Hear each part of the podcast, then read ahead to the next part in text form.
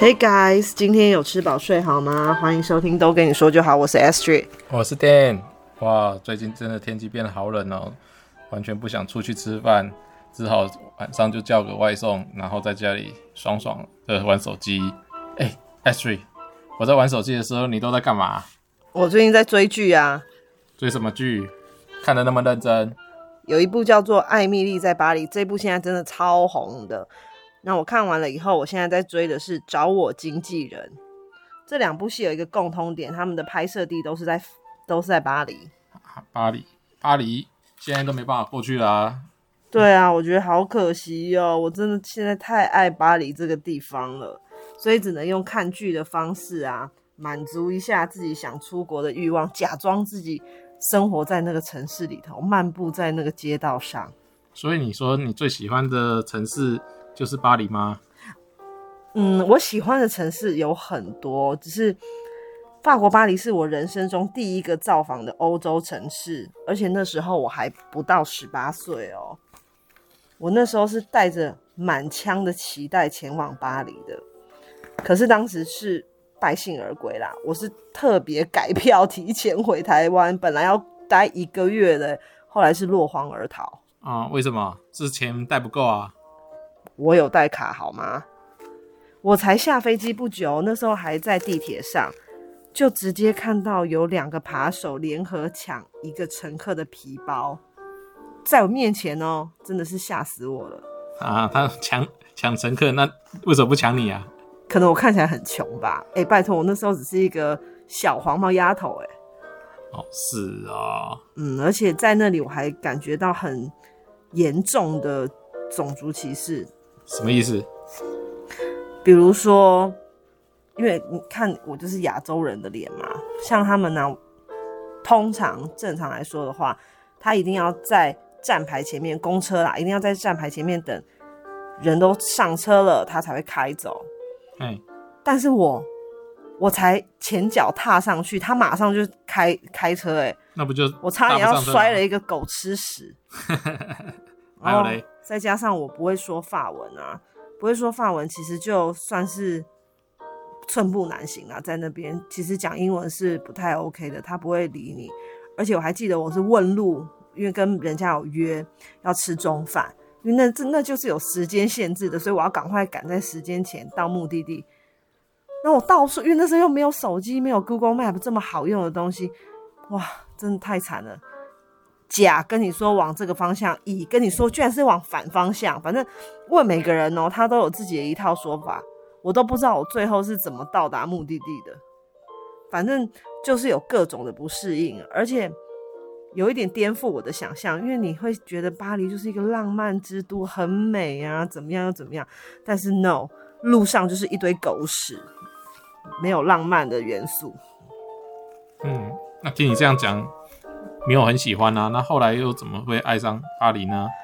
二零一四年的时候，我又去了一次巴黎，那一次就让我有对他改观了。可能也是因为是跟我的家人一起去的，那有伴啦，所以心情上也有不同的感受，然后兴奋也多了一点。再加上呢，我会觉得说他们愿意用英语跟你沟通的人也变多了。种种原因呢，都让我在二访巴黎的时候，可以更尽情的欣赏四周，可以看白天的巴黎铁塔有多壮观，然后夜晚的巴黎铁塔又有多美，那闪闪发亮，真的超美的。但还是有遇到不友善的商家啦，可是那其实不影响我的整趟的心情。整个来说就是非常棒。不友善的商家是比如怎么说呢？就是像他递东西给你的时候，我那时候是在呃圣心堂，他那下面有一一块，其实就是观光客都会去买一些小东西啊，或是买一些小吃的地方。对，然后在其中一摊呢，因为我们真的大家都很饿了，走上去再走下来，你也知道那一趟路有多长，那楼梯超多阶的，所以就有点饿，想说买一点小东西来吃，可那老板就。嗯，态度也不是很好，拿东西给你啊，就不会像他对其他的客人，就是讲法语的那些人，他就可以还跟你哈拉个两句啊，然后很 nice 的递东西给你，可是轮到我的时候就不是这样。然后我一度想说他是不是找错钱，可是我很有礼貌的问他说：“哎、这样子总共是多少钱？是不是应该找多少多少钱？”这样也不行哎，他就发飙了。还是他旁边的另外一位店员出来说：“哎、欸，不要理，不要理他，不要理他，he's crazy。”原来如此。但真正让我爱上巴黎是二零一九年第三次造访巴黎的那一次，才是真的让我爱上他的主因。当时的旅伴呢，就是 Dan 啦，就是我。我们那时候是计划在欧洲度过第三年的结婚纪念日。那一次的巴黎真的让我觉得很惊艳，不管是人或者是景都很难忘。旅途中还遇到了很多好心的人士，是主动给我们帮助哦。你记不记得我们那时候要搭那个火车去戴高乐机场，然后月台一改再改，因为遇到罢工嘛。对，巴黎最爱罢工了。然后我们根本看不懂，说到底现在是要改到哪一个月台，因为都是法文，也看不懂。然后就有一位好心的，嗯、呃，是老太太嘛，算是老太太嘛，就是年纪稍长，啊啊、对的太太。她其实不会说英文哦，但她感觉得出来我们找不到正确的月台在哪里，他就很认真的一直去到处帮我们问人呢，还差点帮我提醒你。我跟他讲说不用了，真的超级超级贴心的，我觉得很感动。然后再来就是治安方面，我自己觉得应该是有变得比较好，因为我们甚至还敢在半夜漫步在巴黎的街头。不用那样提心吊胆的，对，路上的流浪汉也不会莫名其妙的靠近，他们也是在远远远的远方自己在那边喝酒而已。所以我们就真的可以享受在巴黎的这种悠哉的日子，都不想回家了。对啊，但是时间到了，也只能被迫回家，荷包也快空了啦。对啊，因为中间还买了 LV。那上一次就是二零一九年去的时候呢，我们有搭船赏塞纳河，那也是我之前两趟没有做的事情，一直觉得一定要来解锁一下。然后特别一提，巴黎的马卡龙真的超级好吃，跌破我超多副眼镜的。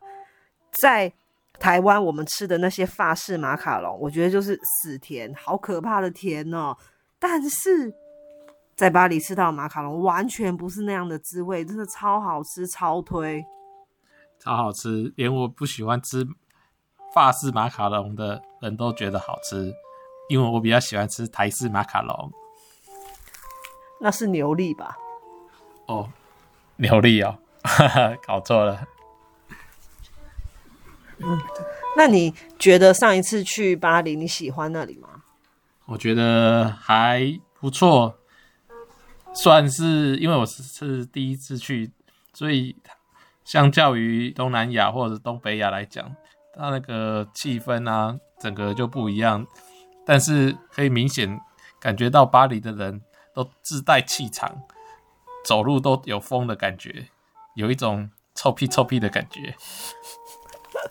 所以算是还蛮喜欢巴黎的吧？那你什么时候还要带我再去一次？啊、呃，等等疫情结束再说吧。马上吗？立马冲吗？哦，当然不可能啦、啊，怎么可能？那很贵耶。哎、欸，对，不知道疫情结束之后，那个飞机票的票价会不会有一波大涨？我还蛮担心这点了。到时候要出去玩，哇，在还没出去之前就已经先被榨干一波了。对啊，上次我们去的时候还是提前快一年才订票，才有便宜的。飞机票，这次如果大家都急着要出去，肯定很贵吧？而且我们上次是住 Airbnb，嗯，算是遇到一个 还不错的物件，而且它的交通非常的方便。